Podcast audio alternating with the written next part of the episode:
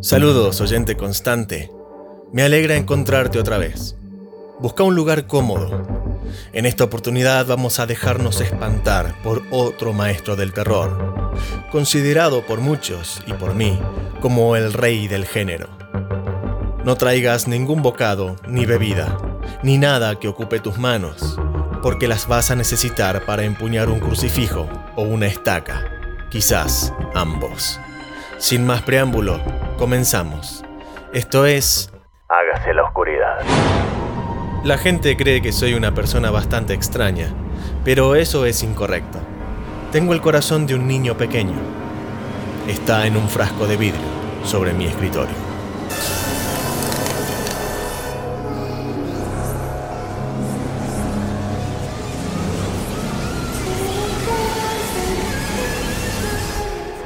Hágase la oscuridad. Historias y audiorelatos de terror y suspenso.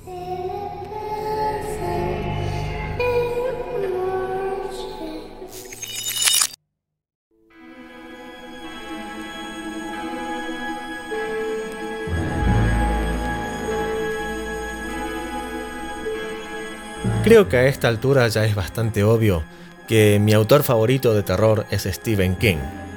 Hasta este momento no había podido encontrar algo para compartirte de él, puesto que sus novelas son larguísimas. Si bien tiene publicados cuentos cortos, estos mismos siguen siendo largos. Pero en esta oportunidad he encontrado algo que vale mucho la pena compartir con vos. Se trata nada más y nada menos que la obra favorita del mismo Stephen King. Es una obra titulada El misterio de Salem Slot y es su segunda novela publicada. No te preocupes, no te voy a leer todo el libro, porque eso nos tomaría un par de semanas.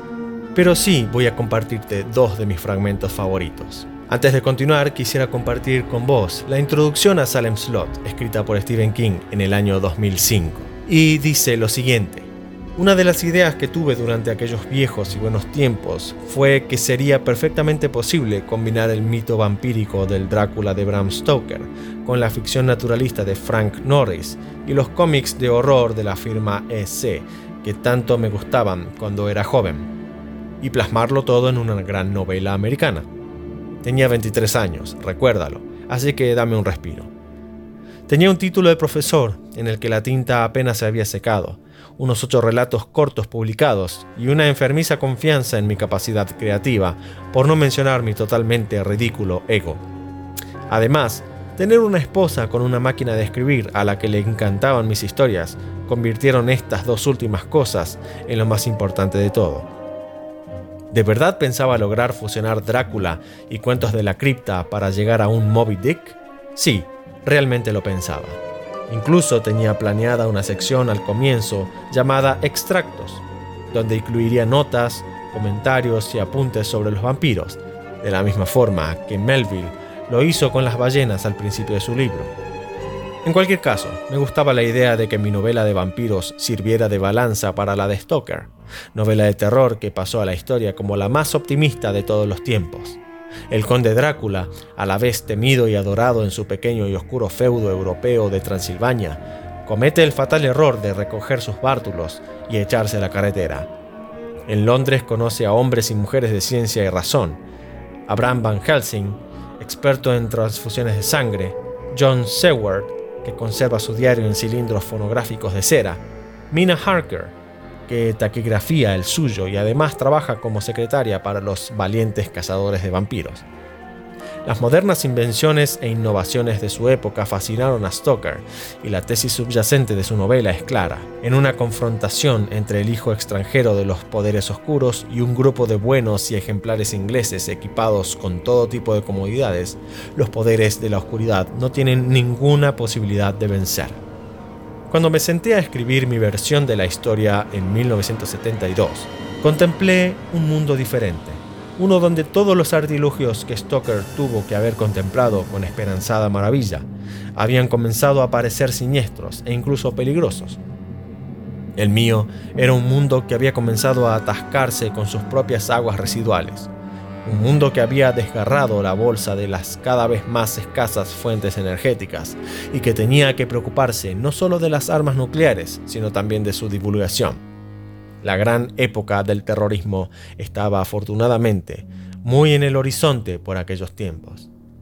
Me vi a mí y a mi sociedad en el otro extremo del arco iris tecnológico y me dispuse a escribir un libro que reflejara esa sombría idea.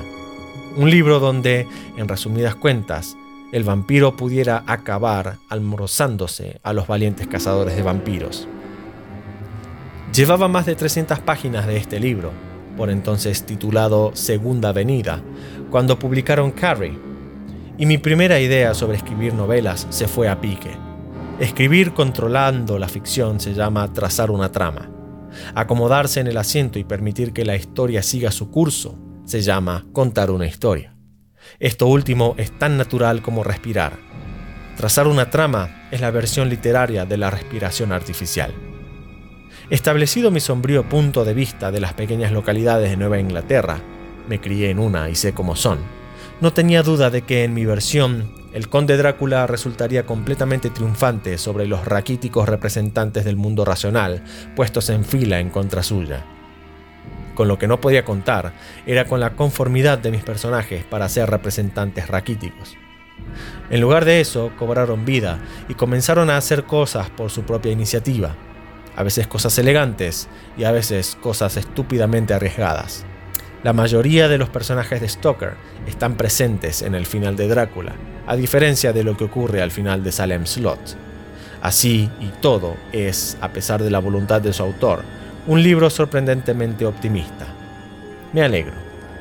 Doubleday publicó mi primera novela y tenía una oferta para la segunda. La completé al mismo tiempo que otra, la cual me parecía una novela seria. Se titulaba Carretera Maldita. Se las mostré a mi editor de aquella época, Bill Thompson. Le gustaron ambas. Mientras almorzábamos, no se tomó ninguna decisión. Luego volvimos caminando hacia Doubleday. Finalmente rompí el silencio y le pregunté a Bill cuál de las dos novelas debía publicarse. Carretera Maldita probablemente obtendría una atención más seria, dijo él. Pero Segunda Avenida es un gran libro y podría llegar a ser un bestseller. Pero hay un problema. Te encasillarás como escritor de terror, dijo. Me sentí tan aliviado que solté una carcajada.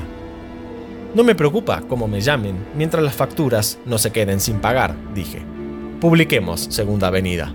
Y eso es lo que hicimos, aunque el título se cambió por Jerusalem's Lodge. Mi esposa dijo que Segunda Avenida sonaba como un manual de sexo. Y más tarde terminó siendo Salem's Lodge.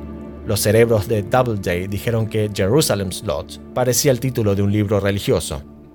Finalmente me encasillaron como un escritor de terror, una etiqueta que nunca he llegado a confirmar o denegar, simplemente porque pienso que es irrelevante para lo que hago.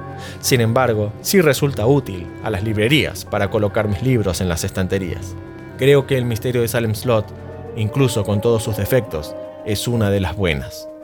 Una historia de las que asustan. Si no la has oído nunca antes, permíteme contártela ahora y hablemos de vampiros en la oscuridad. Creo que puedo hacerte creer en ellos, porque yo también creía en ellos mientras trabajaba en este libro. Así nos invita Stephen King a leer su segunda novela, la que él considera su favorita. Y ahora te invito yo a que escuchemos dos fragmentos que a mi parecer son escenas terroríficas y particularmente mis favoritas. Agárrame del brazo, hacelo con fuerza. Vamos hacia lugares tenebrosos. La siguiente narración es una obra de ficción. Todos los protagonistas son imaginarios. Es momento de que subas el volumen. Comienza el relato. Mark Petrie.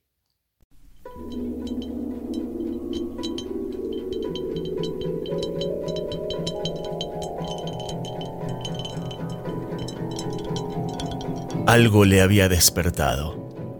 Se quedó inmóvil en la oscuridad palpitante mirando el techo.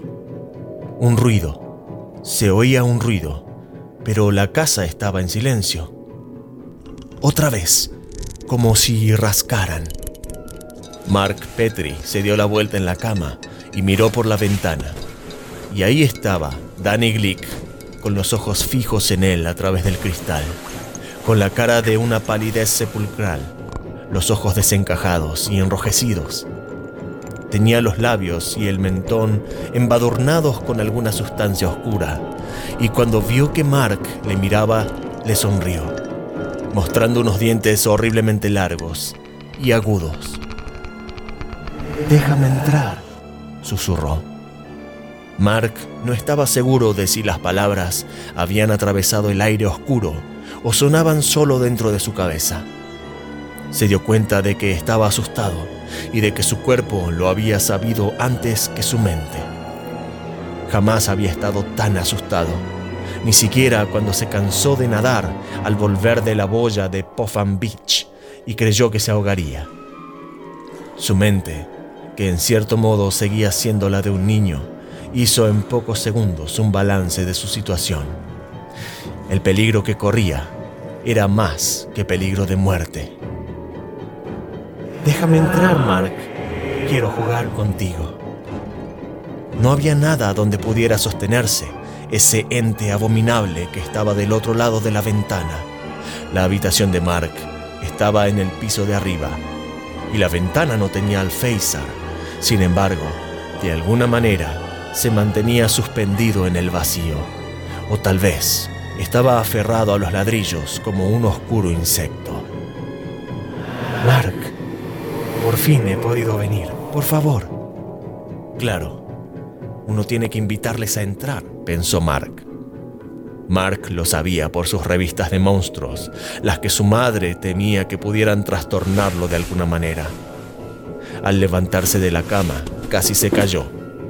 Solo entonces se dio cuenta de que miedo era una palabra demasiado débil para eso. Ni siquiera terror servía para expresar lo que sentía.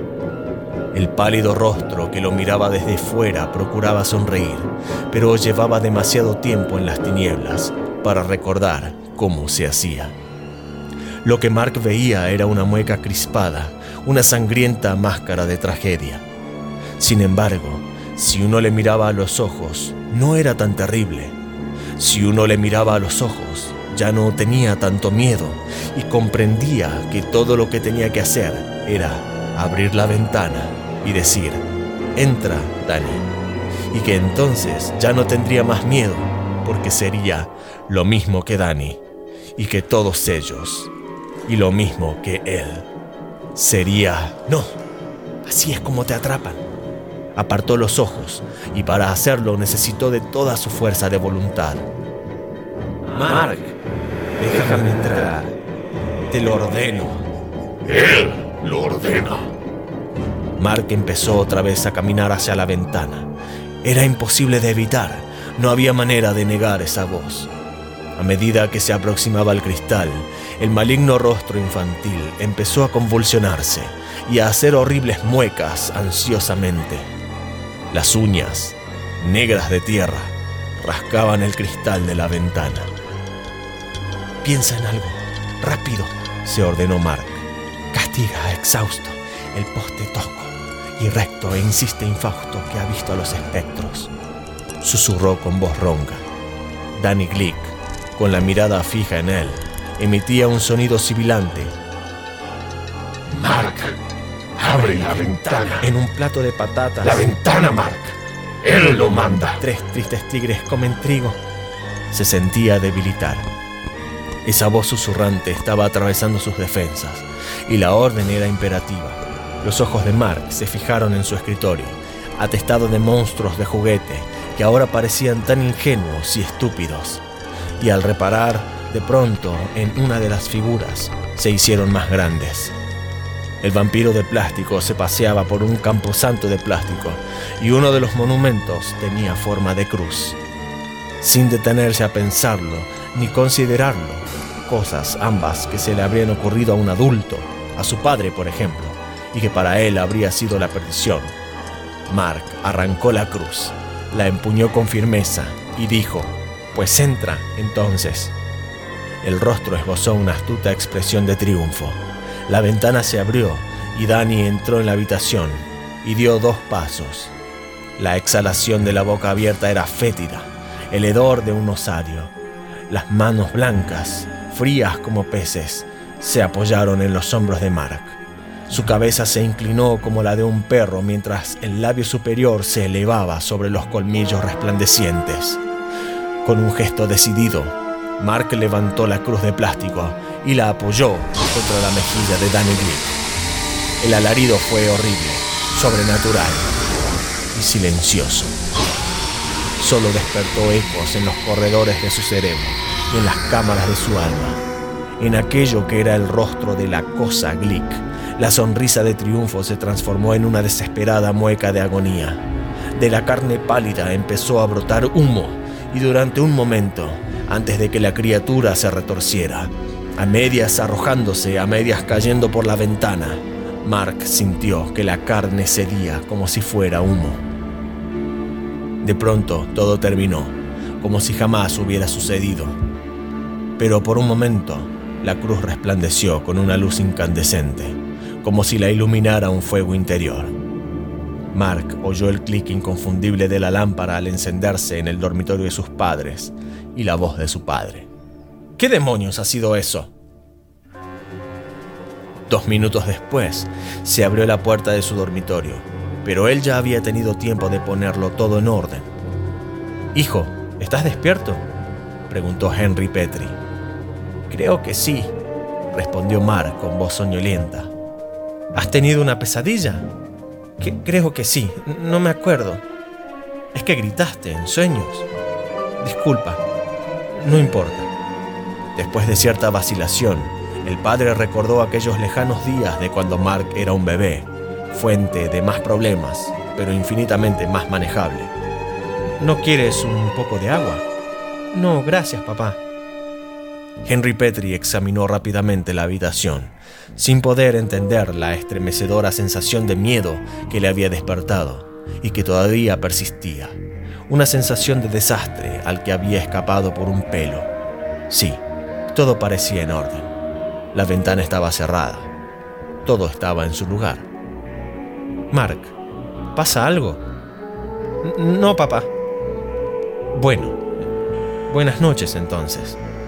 Buenas noches. La puerta se cerró suavemente y los pies de su padre, calzados con pantuflas, descendieron por las escaleras. Mark se relajó. En ese momento, un adulto podría haber cedido a la histeria, lo mismo que un niño un poco mayor o más pequeño. Pero Mark sintió que el terror se desvanecía poco a poco en él, y la sensación le recordaba a aquella que le invadía cuando dejaba que el viento le secara tras nadar en un día fresco y a medida que el terror se alejaba, la somnolencia empezó a ocupar su lugar. Antes de abandonarse por completo, Mark se dio cuenta de que estaba pensando, y no por primera vez, lo extraño que eran los adultos. Tomaban laxantes, alcohol o píldoras para dormir, para ahuyentar sus terrores y conseguir conciliar el sueño. Y sus temores eran tan mansos, tan domésticos. El trabajo, el dinero, lo que pensará la maestra si Jenny no va a la escuela mejor vestida, si me amará mi mujer, quiénes serán mis amigos. Pálidos miedos comparados con lo que experimentan todos los niños en la oscuridad de sus lechos, sin poder confesárselos a nadie en la esperanza de ser comprendido, a no ser a otro niño. No hay terapia de grupo, ni psiquiatría, ni servicios sociales de la comunidad para el niño que debe hacer frente a eso que todas las noches está en el sótano o debajo de la cama, a eso que acecha, se mueve y amenaza detrás del punto donde la visión se acaba. Y noche tras noche hay que librar la misma batalla solitaria. Y la única cura es que al final las facultades imaginativas terminan por anquilosarse y a eso se le llama ser adulto. En una especie de taquigrafía mental, más breve y más simple, esas ideas le pasaron por la cabeza. La noche anterior, Matt Burke había hecho frente a un terror semejante y le había abatido un infarto provocado por el miedo. Esta noche, Mark Petri lo había superado y diez minutos más tarde descansaba en la falda del sueño con la cruz de plástico todavía en la mano derecha, como un bebé sostiene el sonajero. Tal es la diferencia entre el hombre y el niño.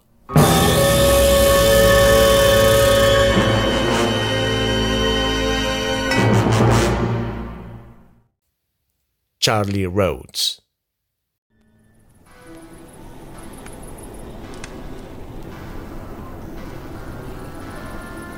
En el solar, la oscuridad era total. A las 12 menos 10, a Charlie Rhodes le despertó un bocinazo prolongado. Se incorporó en su cama. Su autobús. Inmediatamente pensó, malditos mocosos. Los chicos habían tratado otras veces de hacerle cosas así. Bien los conocía él a esos pequeños miserables. Una vez le habían desinflado los neumáticos, y aunque él no vio quién lo hacía, vaya si lo sabía. Había ido a ver a ese maldito subdirector para acusar a Mike Philbrook y a Odie James. Él sabía que eran ellos. ¿Acaso hacía falta verlos? ¿Está usted seguro de que fueron ellos, Rhodes?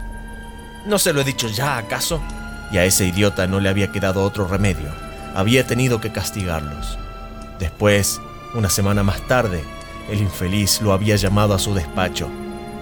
Rhodes, hoy castigamos a Andy Garday. Ajá, no me sorprende. ¿Qué hizo? Bob Thomas lo sorprendió mientras estaba desinflando los neumáticos de su autobús. Y había clavado en Charlie Rhodes una larga y fría mirada apreciativa. Bueno, y si había sido Garvey en vez de Philbrook y James, ¿qué? Todos andaban juntos, todos eran unos gamberros, todos se merecían que les aplastaran los sesos. Y ahora les llegaba desde afuera el lamento enloquecedor del claxon, agotando su batería. ¡Hijos de su mala madre! masculló mientras se levantaba de la cama. Se enfundó los pantalones sin encender la luz. Si encendía la luz, los muy cabroncetes escaparían. En otra ocasión, alguien le había puesto una bosta de vaca en el asiento del conductor, y bastante idea tenía él de quién lo había hecho. Se podía leer en sus ojos. Eso lo había aprendido durante la guerra, y el asunto de la bosta de vaca lo había arreglado a su manera. Durante tres días, a más de seis kilómetros del pueblo, hizo apearse de su autobús a aquel pequeño bastardo. Finalmente, el niño se le acercó llorando. Yo no hice nada, señor Rhodes. ¿Por qué me echa del autobús? A llenarme el asiento de bosta, ¿le llamas nada? Pero si no fui yo, por Dios que no fui yo. Bueno, pero es que había que saber tratarlos. Eran capaces de mentir a su propia madre con una sonrisa en los labios, y probablemente lo hacían. Durante dos noches más siguió haciendo apearse al chico, y por Dios que al final confesó. Charlie lo echó una vez más, por si las moscas, digamos. Y fue entonces cuando Dave Felsen, el de la gasolinera, le dijo que mejor que se quedara tranquilo. Se puso la camisa y al pasar recogió la vieja raqueta de tenis que tenía en un rincón. A ver si esa noche acababa rompiéndola en algún trasero. Salió por la puerta de atrás y rodeó la casa hasta el lugar donde aparcaba el autobús amarillo. Se sentía decidido. Eso era infiltración, lo mismo que en el ejército. Se detuvo detrás de una mata de adelfas para mirar el autobús. Sí, los veía. Un montón de chiquillos como sombras oscuras tras los cristales. Sintió la vieja furia, el odio a los niños como un hielo ardiente y su mano apretó el mango de la raqueta hasta que ésta empezó a vibrar. Ahí estaban asomados a seis, siete, ocho, ocho ventanas de su autobús. Se deslizó por detrás del vehículo hasta la puerta por donde subían los pasajeros. La encontró abierta y súbitamente trepó de un salto los escalones. Muy bien, quedaos donde estáis, camberros. Tú, Deje ese maldito claxon o te... El chico sentado en el asiento del conductor se volvió y le dirigió una sonrisa extraviada. Charlie sintió que se le revolvían las tripas. Era Richie Podding y estaba blanco, tan blanco como una sábana, excepto los carbones negros que eran sus ojos, y los labios de un rojo rubí, y sus dientes. Charlie Rhodes miró por el pasillo no era ese Mike Philbrook. Y Odie James, Dios Todopoderoso. Hasta los muchachos de Griffin estaban allí. Hal y Jack. sentados al fondo con el pelo lleno de heno. Pero, si ellos no viajan en mi autobús. Mary Kate Gregson y Brent Tenney, sentados uno junto a otro. Ella en camisón, él con tejanos y una camisa de franela puesta al revés. Y además, con la parte de la espalda hacia adelante como si hubiera olvidado cómo hay que vestirse. Y Danny Glick. Pero, oh Cristo, si estaba muerto. Hacía semanas que había muerto. Un momento, chicos, murmuró con los labios entumecidos. La raqueta de tenis se le cayó de la mano. Se oyó una especie de resuello y un golpe sordo, mientras Richie Bodin, sin dejar de sonreír como un poseso, accionaba la palanca que cerraba la puerta. Y ahora se estaban levantando de los asientos. Todos. No, les dijo intentando sonreír. Chicos, no comprendéis. Soy yo. Soy Charlie Rhodes. Soy... No. Les sonreía con una mueca, extendiendo las manos como si quisiera demostrarles que no eran más que las manos sin culpa del viejo Charlie Rhodes. Y fue retrocediendo hasta chocar contra el amplio cristal del parabrisas. No, susurró. Siguieron avanzando, sonrientes. No, por favor. Y cayeron sobre él.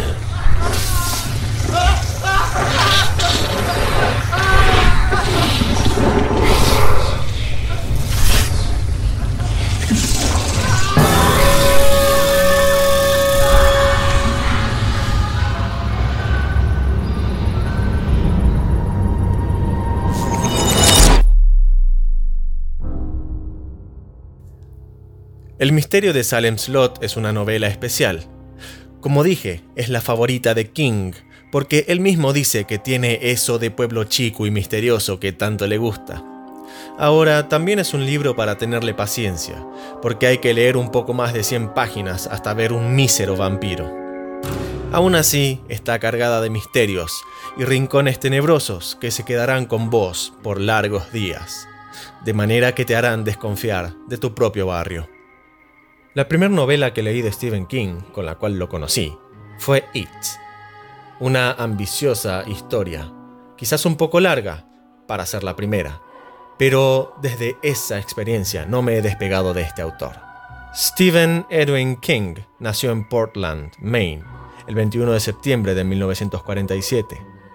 Cuando tenía dos años de edad, sus padres se separaron y su madre tuvo que salir adelante con él y su hermano mayor, con grandes problemas económicos. Empezó a escribir desde muy pequeño. Ya en el colegio, escribía cuentos que vendía a sus compañeros de clase. Cuando tenía 13 años, descubrió un montón de libros de su padre, lo que le animó a seguir escribiendo y a mandar sus trabajos a diferentes editoriales, aunque sin mucha suerte. Con 24 años, se casó con una compañera de la facultad, Tabitha Spruce, que también llegaría a escribir libros. Vivieron en un remolque durante un tiempo y tuvo que trabajar en diversos oficios para salir adelante. Publicó algunas historias cortas en revistas, pero pronto comenzó a tener problemas de alcoholismo. De todas sus experiencias tomaría buena nota que quedarían reflejadas en futuras historias. Muchas de las novelas de King han sido llevadas al cine con gran éxito, aumentando la popularidad del escritor. Una de sus primeras novelas fue la de una joven con poderes psíquicos que no terminó y desanimado la tiró a la basura. Su mujer rescató el trabajo y lo animó a terminarlo. Esa novela se titularía Carrie y sería la primera que vendiera. Unos años más tarde escribiría otra de sus famosas novelas, El Resplandor. Para escribir esta novela le sirvió de inspiración su propia experiencia, Problemas con su trabajo de profesor de inglés le llevó a aceptar un trabajo de cuidador en un hotel que cerraba en invierno, mientras aumentaba sus problemas con el alcohol y las drogas. De ambas novelas se hicieron sendas películas millonarias en taquilla. En muchas de las películas ha aparecido haciendo pequeños cameos. En 1999, Stephen King fue atropellado por un conductor borracho y consigue salvar la vida de manera milagrosa. Este grave accidente, que le mantuvo durante años con graves secuelas, fue el embrión de novelas como Buick 8, Un coche perverso. Más tarde sería en Misery, donde volvería a contarnos cómo un escritor es atropellado por un coche sufriendo graves heridas. Escribió algunos libros bajo el seudónimo Richard Bachman, hasta que fue reconocido y decidió matar a su otro yo y realizar un funeral para él. Muy disciplinado, Stephen King lee cuatro horas al día y escribe cuatro horas al día, necesarias, según él, para poder ser un buen escritor. Su estilo efectivo y directo y su capacidad para resaltar los aspectos más inquietantes de la cotidianeidad han convertido a Stephen King en el especialista de la literatura de terror más vendido de la historia, contando con más de 100 millones de libros vendidos. Si querés leer más historias inquietantes, te invito a visitar mi perfil en Instagram. Búscame como arroba hágase la oscuridad. También podés dejarme un mensaje al 3875-788-899.